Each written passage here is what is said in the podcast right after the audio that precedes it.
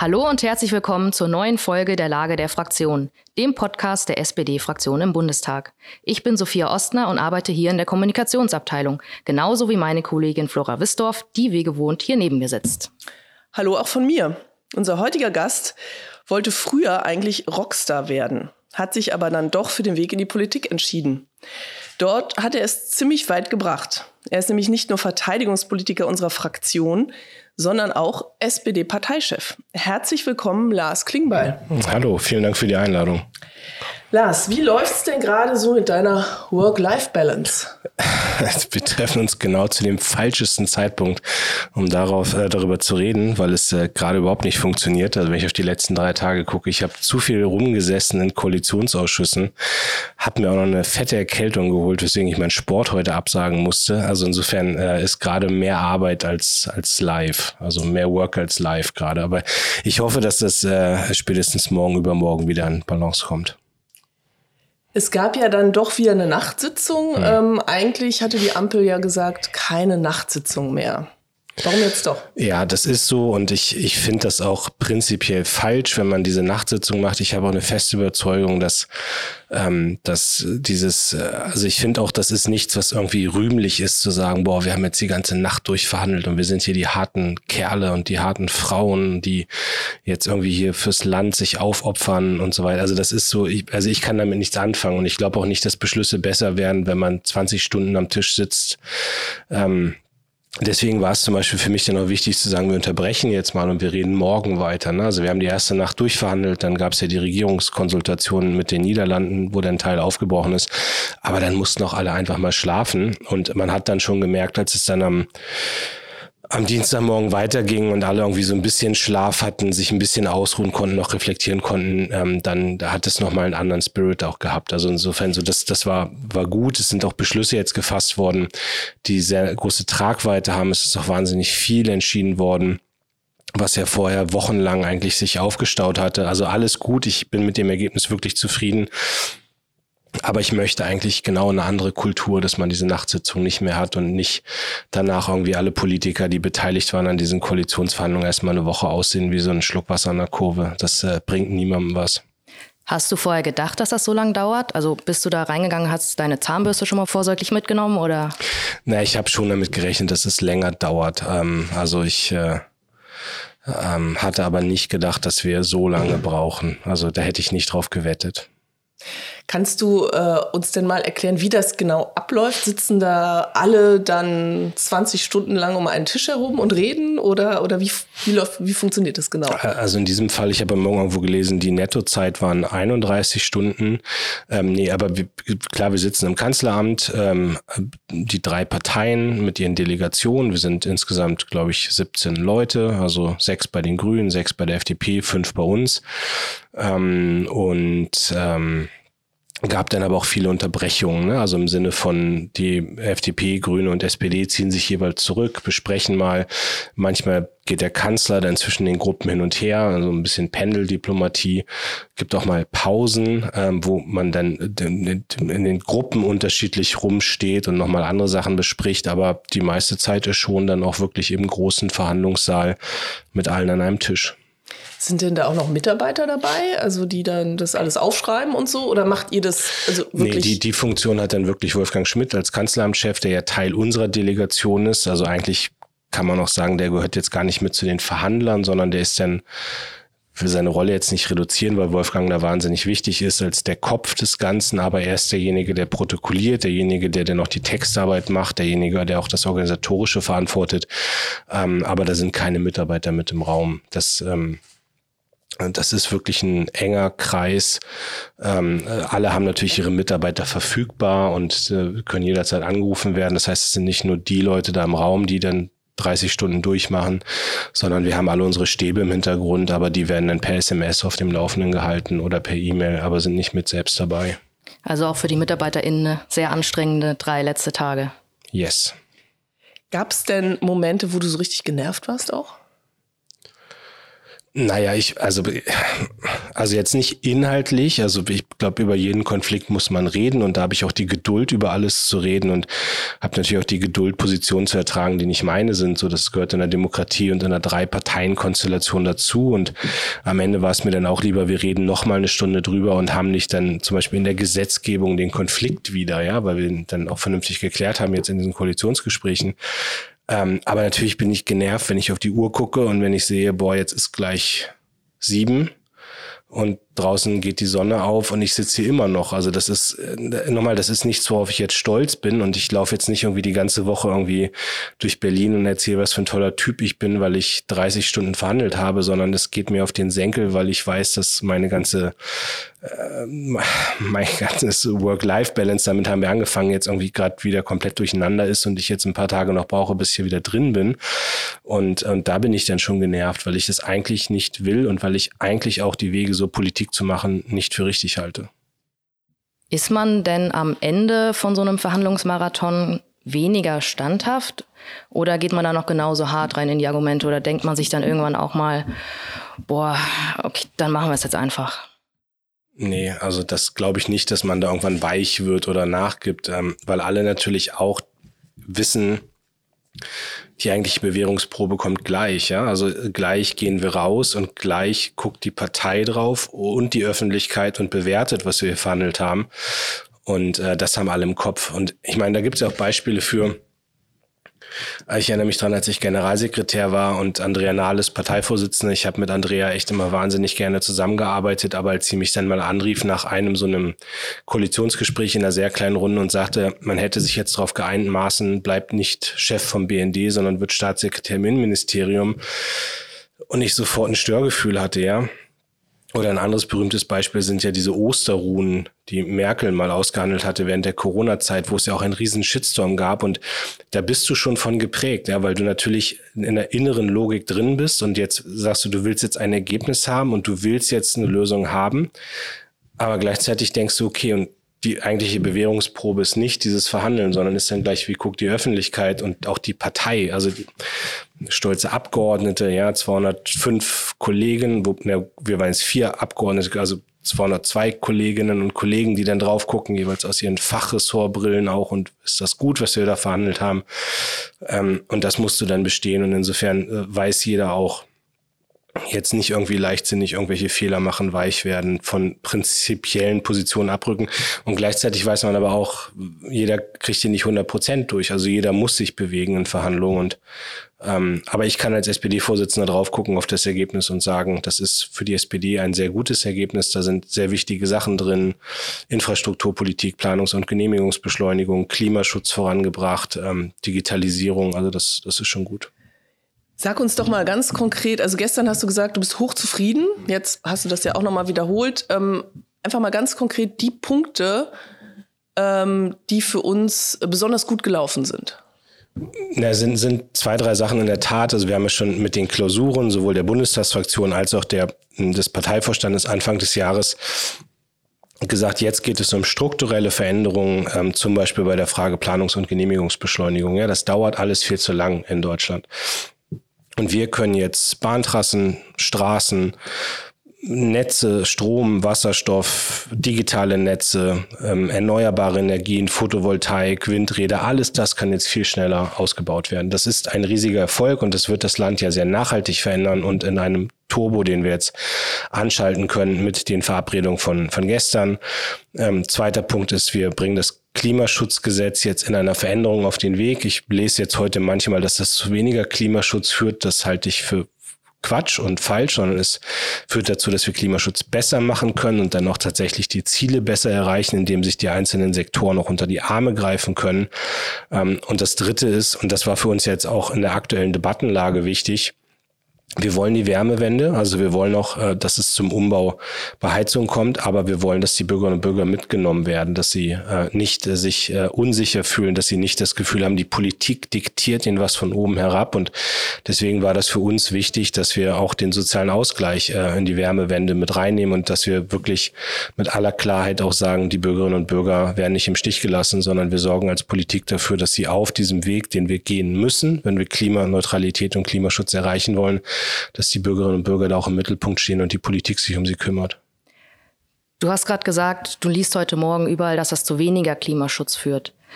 Kannst du vielleicht nochmal ausführen, warum das nicht so ist? Na, also allein, wenn wir dafür sorgen, dass die erneuerbaren Energien schneller umgesetzt werden. Also ich, ich glaube, jeder, der Kolleginnen und Kollegen hier aus der Fraktion kann Beispiele erzählen aus den Wahlkreisen, wo seit Jahren irgendwie ein Windrad aufgestellt werden soll oder eine Photovoltaikanlage. Ich habe bei mir Beispiele im Wahlkreis, wo seit 18 Jahren gekämpft wird, ein Windrad aufzubauen. So und da beschleunigen wir das jetzt massiv. So dass das führt zu mehr Klimaschutz, dass wir jetzt sagen, an den ähm, an den Straßen, die ausgebaut werden, soll es verpflichtend mit Photovoltaik geben und wir ermöglichen das, führt zu mehr Klimaschutz. Dass wir jetzt auch gesagt haben, das ist ein riesiger Schritt nach vorne, ähm, dass wir Ausgleichsflächen im Bereich Naturschutz, dass die über eine Behörde gebündelt werden, dass es dann große Flächen geben kann. Das führt auch zu mehr Umwelt- und Naturschutz und damit auch zu einer Verbesserung beim Klima. Und auch die Wärmewende, die wir wirklich anpacken wollen, aber eben sozial absichern, führt zu einer größeren Akzeptanz und führt dann zu mehr Klimaschutz. Und es sind noch andere Sachen drin. Wir bauen Elektromobilität aus. Ähm, das Ziel von 15 Millionen Elektroautos ist richtig, aber wir müssen was dafür tun, indem zum Beispiel die Ladeinfrastruktur nochmal beschleunigt wird. Äh, ein massives Investitionsprogramm für die, für die Deutsche Bahn. Auch das führt zu mehr Klimaschutz. Also ganz viele Einzelmaßnahmen und deswegen bin ich davon überzeugt, dass man in der Theorie vieles fordern kann, aber dieses Papier von gestern zeigt, dass wir es in der Praxis auch machen und das ist das Richtige, um Klimaschutz dann auch tatsächlich zu erreichen. Worauf ja viele Kommentatoren, sage ich mal, anspielen, wenn sie sagen, äh, Klimaschutz äh, ist aufgeweicht äh, worden, ist ja, dass diese Sektoren sich gegenseitig helfen können. Ne? Dass sozusagen ähm, der Verkehrssektor nicht mehr alleine jedes Jahr seine Ziele erreichen muss. Ähm, vielleicht kannst du das nochmal erklären, warum das jetzt nicht so schlimm ist. Na, also der Verkehrssektor wird ja, also bei den Sektoren ist es so, dass jeder Sektor quasi bestimmte Minderungs, also jeder Sektor muss erstmal offen darlegen, wie stark man ähm, wie stark man den Klimaschutz vorangebracht hat und dann wird ja auch das Defizit aufgezeigt. Wie viel hätte man machen müssen? Wie viel hat man tatsächlich geschafft? Dann muss jeder dieser Bereiche, Mobilität, Energie, Gebäude, Industrie, jeder dieser Bereiche muss dann auch nochmal ähm, Ideen vorlegen, was man tun kann, um die Minderungsziele zu erreichen. Aber wir müssen dann einfach sehr offen drüber reden, dass es zwei Bereiche gibt, nämlich Gebäude und Verkehr, wo das wahnsinnig schwierig ist, weil dort sehr viel verlangt wird. Und wenn wir jetzt sehen, dass es dann am Ende keine klugen Maßnahmen gibt oder dass es nichts gibt, wo man sagt, das ist gerade realistisch umsetzbar, dann können andere Sektoren eben mit unterstützen. Und ich habe ja nichts davon, wenn ich mh, hm, wenn ich in der öffentlichen Debatte die ganze Zeit auf einen Minister zeige und sage, der müsste das jetzt besser machen, also so ein richtiges Blame-Game, aber es einfach kaum Lösungen gibt, wie man da hinkommt, ja, so und, und, und, und deswegen ist doch sinnvoller, dass man dann sagt, in einer Bundesregierung, die kooperativ arbeitet, kann man sich unter die Arme greifen, kann das miteinander machen, man kann in anderen Bereichen gucken, auch wie man da vorgeht und äh, mehr Miteinander beim Klimaschutz ist glaube ich, sinnvoller am Ende für das Ziel Klimaschutz zu erreichen, als irgendwie zu sagen, ja, und dann haben wir einen, dem schieben wir den schwarzen Peter zu und dann wissen wir alle, wer schuld ist daran, dass es nicht klappt, aber das hilft ja niemandem tatsächlich. Und, und nochmal, das Wichtige ist, sorry, beim Klimaschutzgesetz, die Bundesregierung insgesamt wird nicht aus der Verantwortung gelassen. Es gibt eine Gesamtrechnung bei den Minderungszielen, die muss die Bundesregierung erreichen. Dazu ist sie gesetzlich verpflichtet und wenn sie das nicht tut, dann kann sie auch gezwungen werden, diese Klimaschutzziele zu erreichen. Das heißt, es gibt eine Gesamtverantwortung und es ist nicht so, dass irgendwer sich rausreden kann und auf einmal nicht mehr die Verantwortung trägt, dafür dass Klimaschutzziele erreicht werden. Wir sind sehr stolz als SPD, dass wir in der letzten Legislatur mit Svenja dieses Klimaschutzgesetz auf den Weg gebracht haben und es ist eine Veränderung, die jetzt stattfindet, die nicht zu weniger Klimaschutz in der Summe führt, weil die Verantwortung bleibt gleich. Du hast gerade schon von einem äh, Blame Game gegenüber einem äh, Minister gesprochen. Du meintest wahrscheinlich den Verkehrsminister Volker Wissing. Würdest du jetzt nach den letzten drei Tagen mit Volker Wissing noch ein Bier trinken gehen? Schon immer. Also ich halte Volker Wissing für einen der, ähm, der derjenigen, auf die man sich verlassen kann. Äh, ich habe den während der Koalitionsverhandlungen war ja mein Pendant ja als Generalsekretär der FDP. Das hat ähm, alles, was ich mit Volker Wissing besprochen habe, hat funktioniert. Ähm, alles war auch richtig, was wir zusammen auf den Weg gebracht haben. Das heißt nicht, dass ich in jeder seiner Positionen zu 100 Prozent bei ihm bin. So, das heißt das nicht, aber es heißt, man kann sich auf ihn verlassen. Und wenn ich zum Beispiel angucke, was wir jetzt im Bereich der Bahnmodernisierung auch verabredet haben, kann ich nur sagen, da hat er ziemlich für gekämpft. Und das ist ein ganz wichtiger Schritt auch im Bereich Klimaschutz. Ihr habt euch da jetzt ja auf ganz viele Maßnahmen geeinigt. Ähm, das, die müssen ja in Gesetze gegossen werden. Was äh, ist denn da deiner Meinung nach äh, prioritär? Also was muss jetzt zuerst kommen? Ich weiß gar nicht, ob man das so sagen kann, dass es jetzt eine Prioritätenliste gibt und irgendwie muss jetzt alles schnell passieren. Das ist ja nicht so, dass die also wir haben schon echt was vor mit der Ampel, ja. Und ich habe auch keinen Bock auf so eine Schläfrigkeit oder so ein, so ein, so ein, so ein Dornröschen-Schlaf gab es zu lange, ja, mit irgendwie 16 Jahren Merkel und da ist vieles liegen geblieben. Und deswegen muss es jetzt alles schnell gehen. Klimaschutzgesetz ändern, Planungs- und Genehmigungsverfahren beschleunigen. Wir müssen jetzt die Wärmewende auf den Weg bringen. Also wir haben jetzt ähm, paar Tage Osterpause hier im Parlament, aber ich glaube im Mai gibt es insgesamt drei Sitzungswochen und in denen muss jetzt richtig geackert werden. Also wir wollen da viele Gesetze auf den Weg bringen. Was bedeutet denn diese Einigung für die Ampel? Ist die Ampel jetzt gerettet? Kann man das so sagen? Oh, ich glaube, die Ampel war nie gefährdet. Also insofern musste man da nichts retten.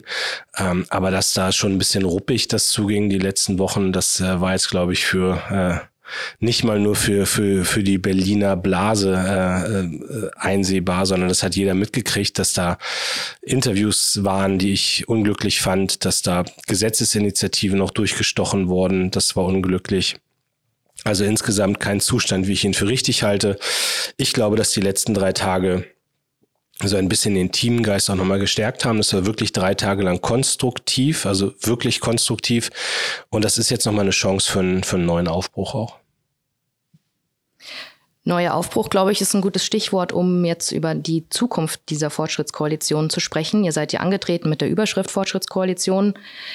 Dann kam Putins Angriffskrieg, die Zeitenwende, das da, womit super wahnsinnig viel Kosten verbunden sind. Jetzt die Einigung der letzten Tage sollen sich ja überwiegend gegenseitig finanzieren, also gar nicht den aktuellen Haushalt belasten, wenn ich das richtig verstanden habe. Haben wir jetzt denn in diesem Gesamtgerüst noch genug Geld für unsere wichtigen sozialen Projekte auch, wie beispielsweise die Kindergrundsicherung? Also ähm, ich habe immer ähm, gesagt, dass wir die einzelnen Dinge nicht gegeneinander ausspielen dürfen. Also zu sagen, wir machen jetzt mehr bei der Bundeswehr und dafür bleibt der Kampf für soziale Gerechtigkeit auf der Strecke, das wird nicht funktionieren. Also die Kindergrundsicherung muss kommen und sie wird kommen. Das ist klar verabredet im Koalitionsvertrag. Wir haben auch schon wichtige Hürden genommen. Ne? Das Kindergeld ist erhöht worden, der Kinderzuschlag ist erhöht worden.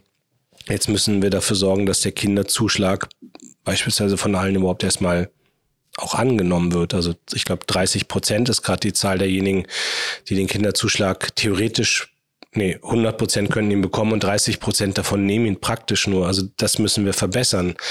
Ähm, und das Gesamtkonstrukt Kindergrundsicherung, was dafür steht, dass die Leistungen gebündelt werden, dass sie quasi aufsuchen sind, die Leistung, dass digitalisiert wird. Das muss alles umgesetzt werden. Da wird es auch noch harte Verhandlungen geben um den Haushalt, aber da sind wir als SPD sehr klar. Wir lassen nicht zu, dass die einzelnen Dinge gegeneinander ausgespielt werden. Und ähm, das würde auch, das würde auch nicht dazu führen, dass ähm, äh, das würde nicht akzeptiert werden, wenn wir die äußere Sicherheit äh, gegen die soziale Sicherheit ausspielen. Und äh, da haben wir öffentlich ja schon ein Stoppschild gesetzt und damit gehen wir jetzt in die Gespräche um den Haushalt. Ich erwarte aber, dass erstmal in der Regierung drüber geredet wird, bevor wir das zum Beispiel im Koalitionsausschuss besprechen. Also das sollen die erstmal selbst lösen. Und erwartest du da auch wieder so einen harten Marathonkampf oder ist das jetzt mit dem neuen Spirit der Ampel? Naja, das Geld liegt nicht auf der Straße rum. So, und da, da muss man drüber reden. Ähm, vielleicht gibt es da noch ein Ideenreichtum auch bei dem einen oder anderen in der Regierung, wie man das gut hinkriegt. Äh, aber ich, meine Erwartung ist klar, wir müssen für die Sicherheit Geld investieren, wir müssen äh, für soziale Gerechtigkeit Geld investieren und wir müssen eben für die ökonomische Modernisierung, also Klimaschutz, der ja auch Arbeitsplätze schaffen wird, müssen wir Geld zur Verfügung haben. Wir würden es völlig falsch machen, wenn wir alle diese drei Faktoren nicht finanzieren und wir würden einen Fehler machen, wenn wir einen dieser drei Bereiche rausnehmen und sagen, da kümmern wir uns nicht drum. Äh, wir wollen die Schuldenbremse ja einhalten. Das heißt, die Frage ist so ein bisschen, ähm, können wir das alles finanzieren? Ähm, müssen wir priorisieren? Ich gehe jetzt erstmal davon aus, dass wir das finanzieren können, dass dafür jetzt Lösungen in der Regierung gefunden werden. Aber ich sage auch sehr klar, wenn, wenn ich am Ende vor der Frage stehe, ob wir in Sicherheit, soziale Gerechtigkeit und ökonomischen Aufbruch investieren oder uns äh, an die Schuldenbremse klammern, dann habe ich da eine klare Priorität. Ja, das ist doch mal eine Botschaft, die nehmen wir so mit, würde ich sagen. Lars, wir haben jetzt hier noch was Neues mit dir vor. Wir haben nämlich den UserInnen die Möglichkeit gegeben, im Vorfeld dieses Podcasts Fragen einzureichen. Habe ich gesehen. Und wir haben ähm, drei ausgesucht. Und äh, die erste kommt von Louis. Ja, hallo, Louis hier. Ähm, ich bin ein User aus Remscheid und meine Frage an Lars Klingenball wäre, wie viel er von seiner Arbeit, also von der Politik, äh, mit in seine Freizeit nimmt und ähm, ob er dann abends, sage ich mal, noch viel darüber nachdenkt oder das äh, gut trennen kann. Hm. Also das ist sehr unterschiedlich. Also jetzt sag ich mal, die letzten beiden Tage ging es überhaupt nicht, dass ich irgendwie abgeschaltet habe, weil du natürlich dann total im Modus drin bist, überlegst, reflektierst. Ich habe dann auch zu Hause noch sehr viel drüber geredet, äh, was jetzt im Koalitionsausschuss war und was den nächsten Tag sein wird. Aber prinzipiell habe ich für mich schon die Regelung, dass in dem Moment, wo ich jetzt zu Hause reingehe, ich dann auch sage, das war's jetzt. Ja, also es ist auch nicht so, dass ich die ganze Zeit irgendwie zu Hause rumsitze und meiner Frau erzähle, was ich jetzt alles auf der Arbeit erlebt habe, äh, sondern da geht's dann ja um andere Themen. Also das, ich, das versuche ich klar zu trennen. Ich, ich glaube, ich bin auch der schlechteste Mensch für Homeoffice. Also ich finde das total super und ich bewundere jeden, der das gut kann. Aber wenn ich zu Hause bin, dann soll die Arbeit an der Haustür stehen bleiben und nicht mit reingehen. Okay, ich denke, da werden jetzt viele, die das hören, äh, nicken und sich vielleicht auch nochmal Gedanken machen, wie sie das vielleicht auch besser umsetzen. Ähm, die zweite Frage kommt von einer Userin und die zielt so ein bisschen auf deine ähm, politischen Ambitionen. Wärst du gern Verteidigungsminister geworden, Lars? Also natürlich hat mich äh, das geehrt, dass ich da gedannt wurde, ähm, aber ich bin sehr, sehr gerne Parteivorsitzender und ähm, ich ähm, habe sehr bewusst für mich auch gesagt, ich möchte das Amt des Parteivorsitzenden jetzt weiter bekleiden und möchte das ausüben. Und wir brauchen jemanden als Verteidigungsminister, der sich dazu 100 Prozent darauf konzentrieren kann, weil das echt ein wahnsinnig verantwortungsvoller Job ist, gerade in Zeiten, wo wir über Zeitenwende, Krieg in der Ukraine, 100 Milliarden Sondervermögen reden. Und ich bin sehr froh und dankbar, dass Boris Pistorius sich hat überzeugen lassen, diesen Job jetzt zu machen. Ihr kommt ja auch beide aus Niedersachsen, da steht die Leitung wahrscheinlich auch recht stabil. Äh, Boris und ich kennen uns schon lange und ähm, also insofern äh, wusste ich auch sozusagen sofort, dass er den Job gut machen wird und ich freue mich gerade wirklich drüber, was ich auch aus der Truppe höre, wie begeistert alle sind, dass er die richtige Ansprache findet, dass er auch viele mitnimmt in der Truppe und ich bin mir sicher, bei den großen Reformen, die er jetzt anpacken muss, wird er auch äh, wird er wirklich weitreichende Entscheidungen treffen. Okay, und dann haben wir noch eine dritte Frage. Das wird dann auch die letzte für dich in diesem Podcast. Was kann man nicht über dich googeln? Hm, was kann man nicht über mich googeln? Boah, weiß ich nicht. Also ich glaube, man kann mittlerweile schon sehr viel über mich googeln, aber ich hoffe, dass man ähm, also ich versuche schon, mein Privatleben sehr rauszuhalten aus der Öffentlichkeit. Also so was Home Stories angeht und so weiter, haben wir ja ein Stoppschild gesetzt. Das ist, glaube ich, immer die Frage, auch wie weit Politiker ihr Privatleben öffnen. Aber ihr werdet von mir nie irgendwie Fotos finden, zum Beispiel mit meinen Nichten oder ähm, mit meinen Eltern oder sowas, weil ich da wirklich auch sage, das ist privat und das soll auch privat bleiben. Okay, vielen Dank. Ja, Lars, vielen, vielen Dank. Äh, ich versuche mal ein bisschen das zusammenzufassen, was du uns erzählt hast. Ich nehme vor allem eins mit. Äh, du bist äh, sehr zufrieden mit den Ergebnissen ähm, des Koalitionsausschusses. Du bist müde, aber du, du blickst auch sehr optimistisch jetzt in die Zukunft und ähm, ja, du sagst, wir kommen jetzt mal ins Machen. Ähm, jetzt haben wir hier wichtige Beschlüsse getroffen. Jetzt können wir endlich vorankommen mit dem ähm, klimaneutralen Umbau der Wirtschaft und ähm, dem äh, Ausbau der Erneuerbaren und so weiter und so fort. Und insofern, ja, du bist zwar müde, aber insofern nehme ich trotzdem auch so so was Optimistisches. Ja, das äh, muss man ja sagen. Mit. Natürlich ist es anstrengend und äh, so, aber ich meine, wie schön ist, dass wir regieren dürfen, dass wir den Kanzler stellen und dass wir jetzt die Dinge umsetzen können, die wir richtig finden.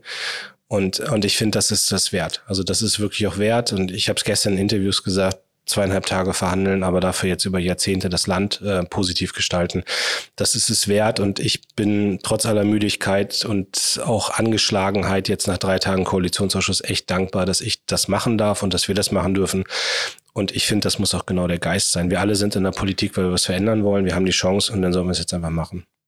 Klingt gut. Das ist ein sehr schönes Schlusswort, ja. Dann danke ich auch dir. Ich danke ähm, heute Lisa Lemke für die Technik und natürlich auch den ZuhörerInnen.